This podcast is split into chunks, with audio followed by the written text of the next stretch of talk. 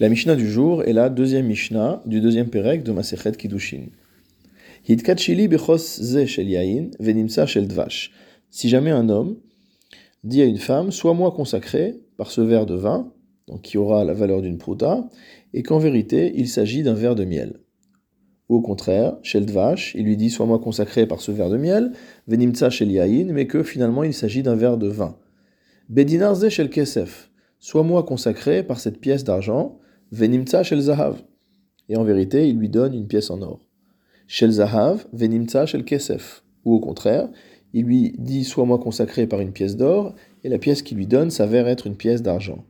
Almenat shani ashir, parce que je suis un homme riche, venimtsa ani, et voici que en vérité il est pauvre. Ou au contraire, Ani, il lui dit Sois-moi consacré du fait que je suis pauvre, venimtsa ashir, et en vérité il s'agit d'un homme riche. Ena mekudeshet. Dans tous ces cas, la femme n'est pas mekudeshet, elle n'est pas consacrée à l'homme qui a fait une telle déclaration.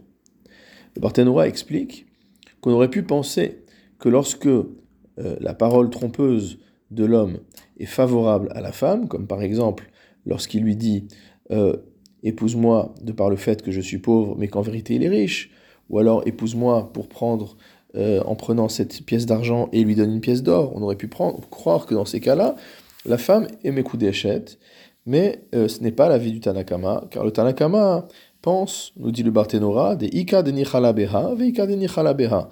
Il y a des femmes qui préfèrent ceci et d'autres qui préfèrent cela. Et donc, même s'il y a une échelle, de valeur globale, on ne considère pas que cette échelle de valeur soit contraignante pour la femme qui doit recevoir les Kiddushi. Rabbi Shimon Omer, Rabbi Shimon lui n'est pas d'accord avec le Tanakama et il nous dit Im hit'a lishvar mekudeshet que si l'homme a induit cette femme en erreur mais dans un sens qui est favorable à la femme, alors la femme est Mekudeshet.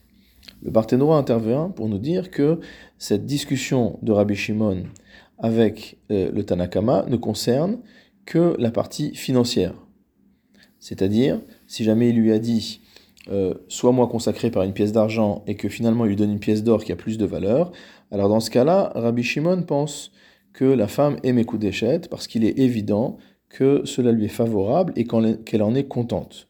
Mais s'il s'agit d'un chevar, s'il s'est fait, s'il s'est vanté, euh, s'il a parlé, pardon, de son yirous, s'il a parlé de son euh, extraction, de son milieu social, et qu'il a dit quelque chose de faux, mais qui était en faveur de la femme. C'est-à-dire, il lui a dit par exemple, épouse-moi parce que je suis Lévi, alors qu'en fait c'est un Cohen. Il est d'une euh, d'une classe, on va dire, encore plus sélective. Alors dans ce cas-là, Rabbi Shimon est d'accord que même si la tromperie, le, euh, le mensonge entre guillemets a été dans ce sens-là, alors la femme n'est pas d'échet. Pourquoi?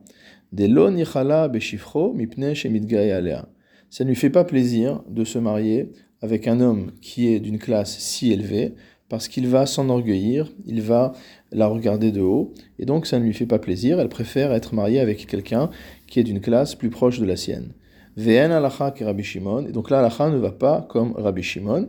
C'est-à-dire que, en conclusion, la est que quelle que soit la parole fausse qui a été dite par l'homme, même si in fine ce qu'il a donné à la femme est plus favorable, cette femme n'est malgré tout pas Mekudeshet.